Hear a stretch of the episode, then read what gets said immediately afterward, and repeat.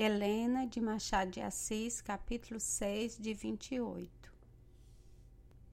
Chegando a casa, achou Estácio remédio ao mau humor. Era uma carta de Luiz Mendonça. De dois anos antes partira para a Europa, donde agora regressava. Escrevia-lhe de Pernambuco, anunciando-lhe que dentro de poucas semanas estaria no Rio de Janeiro Mendonça fora o melhor amigo companheiro de aula. Havia entre eles certos contrastes de gênio. O de Mendonça era meio folgazão e ativo. Quando este partiu para a Europa, quis que o antigo colega o acompanhasse e o próprio conselheiro opinara nesse sentido. Estácio recusou pelo receio de que, sendo diferente o espírito de um e outro, a viagem tivesse de obrigar ao sacrifício de hábitos e preferências de um deles. A notícia da volta de Mendonça encheu de contentamento o sobrinho de Dona Úrsula. Dona Úrsula estava então na sala de costura, relendo algumas páginas do seu Saint Clair encostada a uma mesa. Do outro lado ficava Helena a concluir uma obra de crochê. Titia, disse ele, dou-lhe uma novidade agradável para mim. Que é? O Mendonça chegou a Pernambuco, está aqui dentro de pouco tempo. O Mendonça, Luiz Mendonça. O que foi para a Europa? Sei que há quanto tempo? Dois anos? Dois anos. Parece que foi ontem. Não lhe leio a carta que me escreveu por ser muito longa. Diz-me que devo ir embora à Europa quanto antes. Querem ir?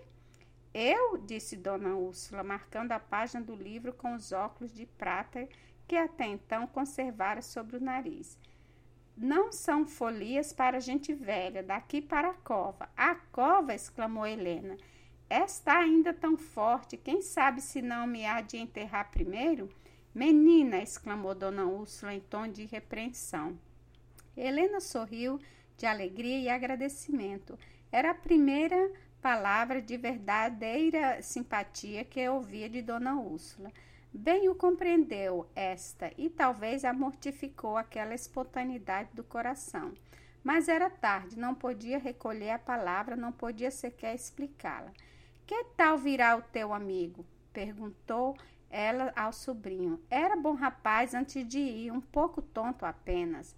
Há de vir o mesmo, respondeu Estácio, ou ainda melhor, melhor de certo, porque dois anos mais modificam o homem. Estácio fez aqui um panegírico do amigo intercalado com observações da tia e ouvindo silenciosamente pela irmã.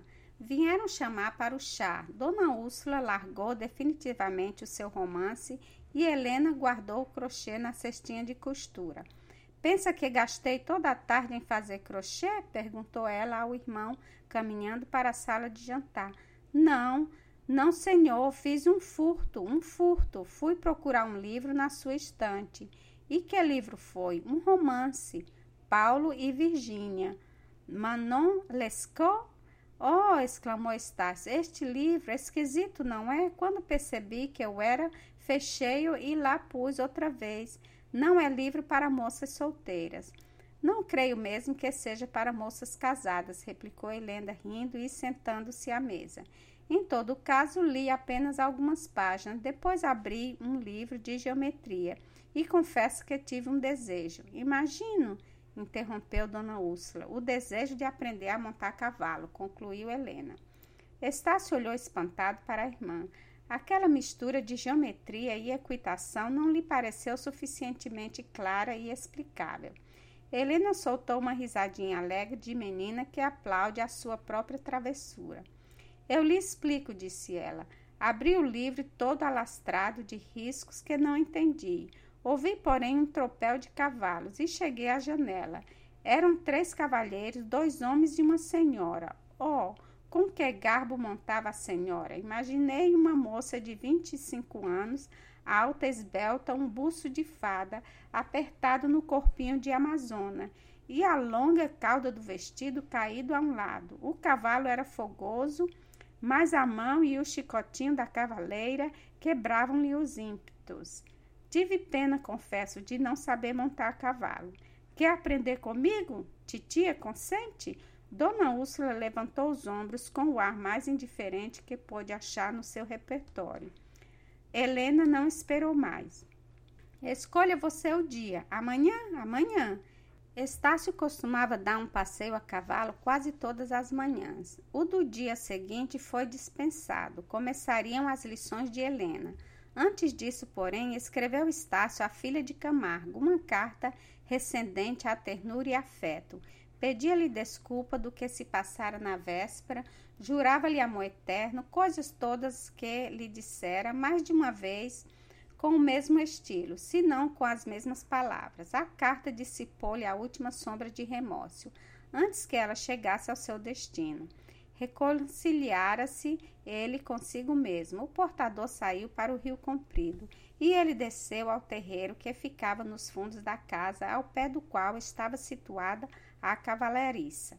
Naquele lado da casa corria a varanda antiga, onde a família costumava às vezes tomar café ou conversar nas noites de luar, que ali penetrava pelas largas janelas. Do meio da varanda descia uma escada de pedra que ia ao terreiro. Já ali estava Helena. Dona Úrsula emprestara-lhe um vestido de amazona com que algumas vezes montara antes da morte do irmão. O vestido ficava-lhe mal, era folgado demais para o talhe delgado da moça, mas a elegância natural fazia esquecer o acessório das roupas. Pronta! exclamou Helena. Apenas viu o irmão assomar no ato da escada. Oh, isso não vai assim, respondeu Estácio. Não suponha que há de montar já hoje como a moça que ouviu passar na estrada. Vença primeiramente o medo. Não sei o que é medo, interrompeu ela com ingenuidade. Sim, não a supunha valente, pois eu sei o que ele é. O medo? O medo é um preconceito dos nervos, é um preconceito desfazes, basta a simples reflexão. Em pequena, educaram-me com almas do outro mundo. Até a idade de 10 anos era capaz de penetrar numa sala escura. Um dia perguntei a mim mesmo se era possível que uma pessoa morta voltasse à terra. Fazer a pergunta e dar-lhe resposta era a mesma coisa. Lavei o meu espírito de semelhante tolice e hoje era capaz de entrar de noite num cemitério e daí talvez não os corpos que ali dormem têm direito de não ouvir mais um só rumor de vida. Estácio chegara ao último degrau da escada. As derradeiras palavras ouviu-as ele com os olhos fitos na irmã e encostado ao poial de pedra. Quem lhe ensinou essas ideias? perguntou ele. Não são ideias, são sentimentos, não se aprendem, trazem-se no coração. Senhor geômetra, continuou brandindo caprichosamente o chicote, veja se transcreve em algum compêndio essas figuras de minha invenção e ande cavalgar comigo. Com um movimento rápido, travou da cauda do vestido e caminhou para diante. Estácio acompanhou a passo lento, como solicitado por dois sentimentos diferentes: a afeição que prendia a irmã e a estranha impressão que ela lhe fazia sentir. Quando chegou à porta da cavalariça, viu aparelhados dois animais, o cavalo de seus passeios e a égua que a tia cavalgara uma ou outra vez. Que é isso? disse ele. Por ora vamos a algumas indicações, somente aqui no terreiro. Justamente, respondeu a moça. Um escravo que ali estava trouxe um tamburete. Estácio aproximou-se de Helena, que afagava com a mão alva e fina as crinas da égua. Como se chama? perguntou ela. Moema. Moema? Ora, espere, é um nome indígena, não é? Estácio fez um sinal afirmativo. Helena tinha um pé sobre o tamborete, repetiu ainda o nome da égua como quem refletia sobre ele, sem que o irmão percebesse que não era aquilo mais do que um disfarce. De repente, quando ele menos esperava, Helena deu um salto e sentou-se no selim. A égua alteou o colo como vaidosa do peso. Estácio olhou para a irmã, admirado da agilidade e correção do movimento. E sem saber ainda o que pensasse daquilo, Helena inclinou-se para ele. Fui bem? perguntou sorrindo. Não podia ir melhor, mas o que me admira? As patas de Moema interromperam a reflexão do moço. A cavaleira brandia o chicotinho e o animal saíra a trote largo pelo terreiro fora. Estácio, no primeiro momento, deu um passo e estendeu a mão como para tomar rédea ao animal, mas a segurança da moça logo lhe deixou ver que ela não fazia ali os primeiros ensaios. Ficou parado de longe a admirar-lhe o garbo e a destreza. No fim de vinte passos, Helena torceu a rédea e regressou ao ponto de onde saíra. Que tal? disse ela, logo que estacou. Terei jeito para equitação? Criança. Que é isso? Já aprendeu? Interveio Dona Úrsula no alto da varanda onde acabava de chegar. Estava caçoando conosco, disse Estácio. Vê como sabe montar? Ela sabe tudo, murmurou Dona Úrsula entre os dentes. Estácio montou no cavalo, consultou o relógio, eram sete horas e meia. Permite que eu acompanhe? perguntou Helena. Com uma condição, disse ele, é que há de ter juízo. Não quero temeridades. A égua é aparentemente mansa. Convém não brincar com ela. Já vejo que você é capaz de muitas coisas, mas prometo ir pacificamente. Helena cumprimentou a tia com um gesto gracioso, deu de rédea ao animal e seguiu ao lado do irmão. Transporto o portão, seguiram os dois para o lado de cima, a passo lento. O sol estava encoberto e a manhã fresca, Helena cavalgava. Perfeitamente. De quando em quando a égua estigava por ela, adiantava-se alguns passos ao cavalo. Estácio repreendia a irmã, ao seu pesar, porque ao mesmo tempo ele temia alguma imprudência. Gostava de lhe ver o airoso do buço e a firme serenidade com que ela conduzia o animal. Não me dirá você, perguntou ele, por que motivo, sabendo montar, pedi-me ontem lições? A razão é clara, disse ela. Foi uma simples travessura, um capricho ou antes um cálculo. Um cálculo? Profundo, rediondo, diabólico, continua a moça sorrindo. Eu queria passear algumas vezes a cavalo, não era possível sair só e, nesse caso, bastava pedir-me que eu o acompanhasse. Não bastava, havia um meio de lhe dar mais gosto em sair comigo, era fingir que não sabia montar. A ideia momentânea de sua superioridade nesse assunto era bastante para lhe inspirar uma dedicação decidida. Estácio sorriu do cálculo. Logo depois ficou sério e perguntou em tom seco: Já lhe negamos algum prazer que desejasse? Helena estremeceu e ficou igualmente séria. Não, murmurou. Minha dívida não tem limites. Esta palavra saiu-lhe do coração. As pálpebras caíram-lhe e um véu de tristeza lhe apagou o rosto. Estácio arrependeu-se do que dissera, compreendeu a irmã, viu que, por mais inocente que suas palavras fossem, podiam ser tomadas a má parte, e em tal caso, ao mesmo que se lhe podia arguir, era descortesia. Estácio timbrava em ser o mais polido dos homens. Inclinou-se para ela e rompeu o silêncio. Você ficou triste? disse Estácio, mas eu desculpo-a. Desculpa-me? perguntou a moça, erguendo para o irmão os belos olhos úmidos. Desculpa a injúria que me fez, supondo-me grosseiro. Apertaram-se as mãos e o passeio continuou nas melhores disposições do mundo. Helena deu livre curso à imaginação e ao pensamento. Suas falas exprimiam horas a sensibilidade romanesca, ora a reflexão da experiência prematura e iam diretas à alma do irmão, que se comprazia em ver nela a mulher como ele queria que fosse, uma graça pensadora, uma sisudez amável. De quando em quando fazia parar os animais para contemplar o caminho percorrido ou discretear acerca de um acidente do terreno. Uma vez aconteceu que ia falando das vantagens da riqueza. Vale muito os bens da fortuna, dizia Estácio. Eles dão a maior felicidade da terra, que é a independência absoluta.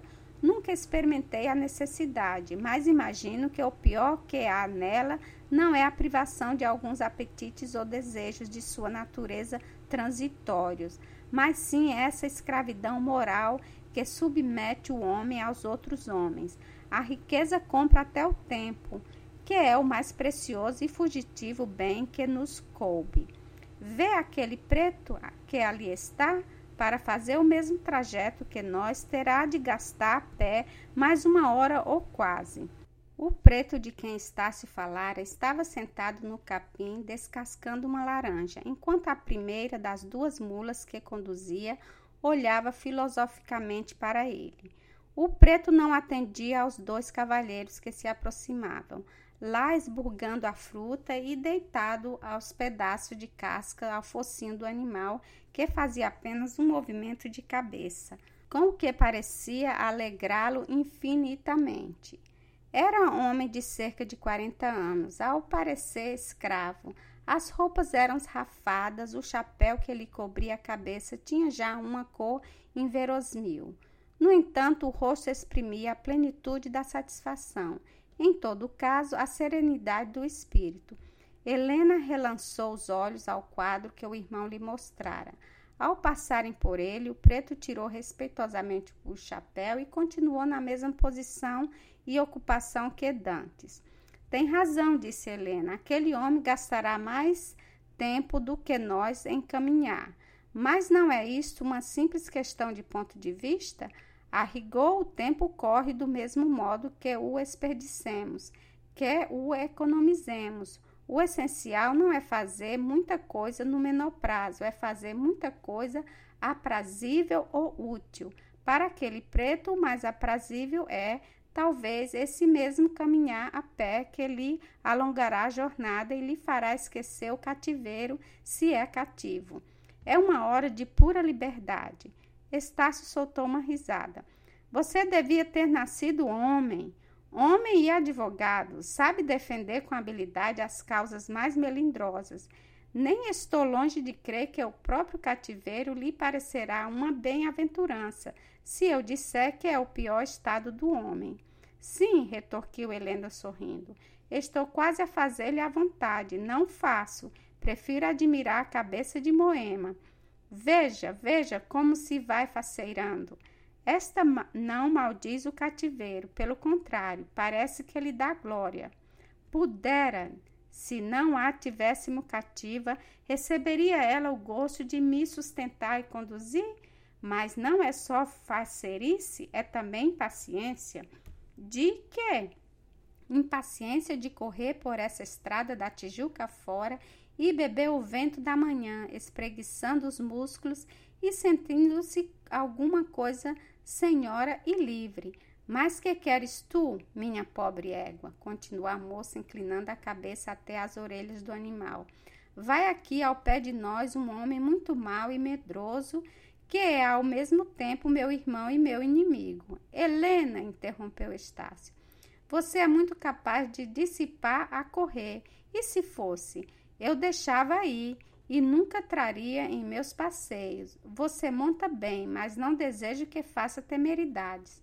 Nós somos responsáveis não só por sua felicidade, mas também por sua vida.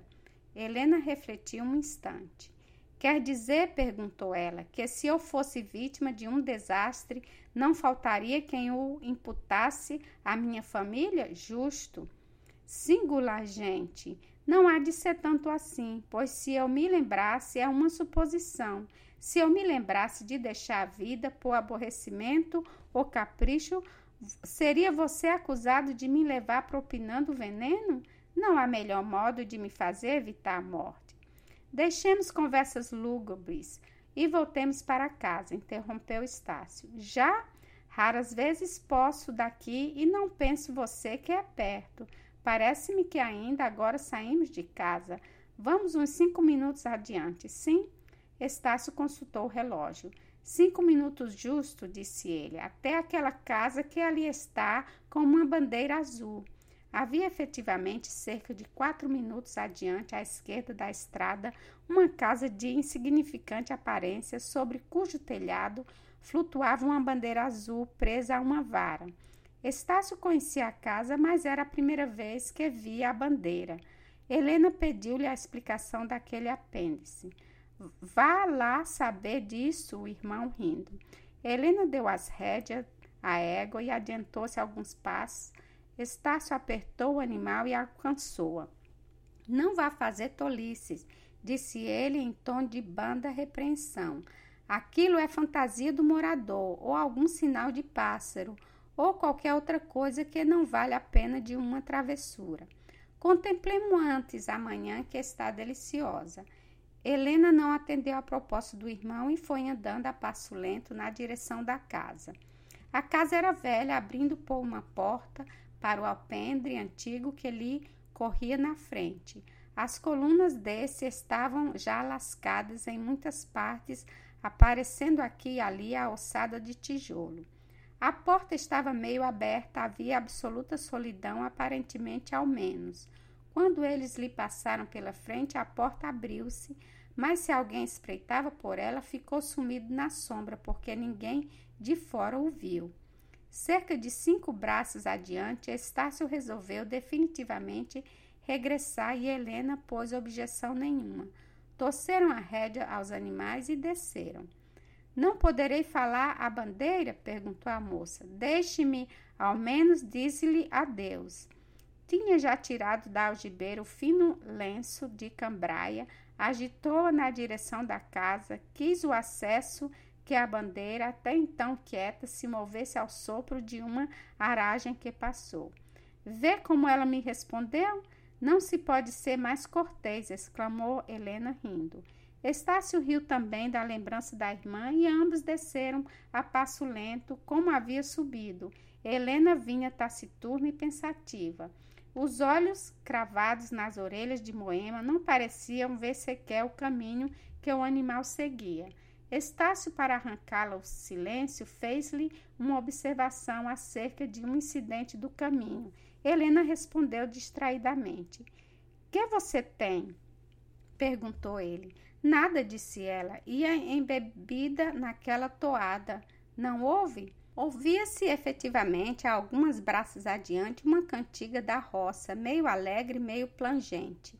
O cantor apareceu logo que os cavalheiros dobravam a curva que a estrada fazia naquele lugar. Era o preto que pouco antes tinha visto sentado ao chão. Que lhes dizia eu, observou a irmã do Estácio. Ali vai o infeliz de a pouco. Uma laranja chupada no capim e três ou quatro quadras é o bastante para lhe encurtar o caminho. Creia que vai feliz, sem precisar comprar o tempo. Nós poderíamos dizer o mesmo. Por que não? A moça recolhesse ao silêncio Helena, isso que você acaba de dizer, vamos, estamos sós, confesse alguma tristeza que tenha. Nenhuma, respondeu a moça. Peço-lhe, entretanto, uma coisa, diga. Peço-lhe que me comunique todas as mais impressões que tiver ao meu respeito. Explicarei umas, procurarei desvanecer-lhe outras, emendando-me, sobretudo, peço-lhe que escreva em seu espírito esta verdade é que sou uma pobre alma lançada num turbilhão. Estácio ia pedir explicação mais desenvolvida daquelas últimas palavras, mas Helena, como se esperasse a pergunta, brandiria o chicote e deitou a égua a correr. Estácio fez o mesmo ao cavalo, daí a alguns minutos estavam na chácara, ele aturdido e curioso, com uma face vermelha e a bater-lhe violentamente o coração.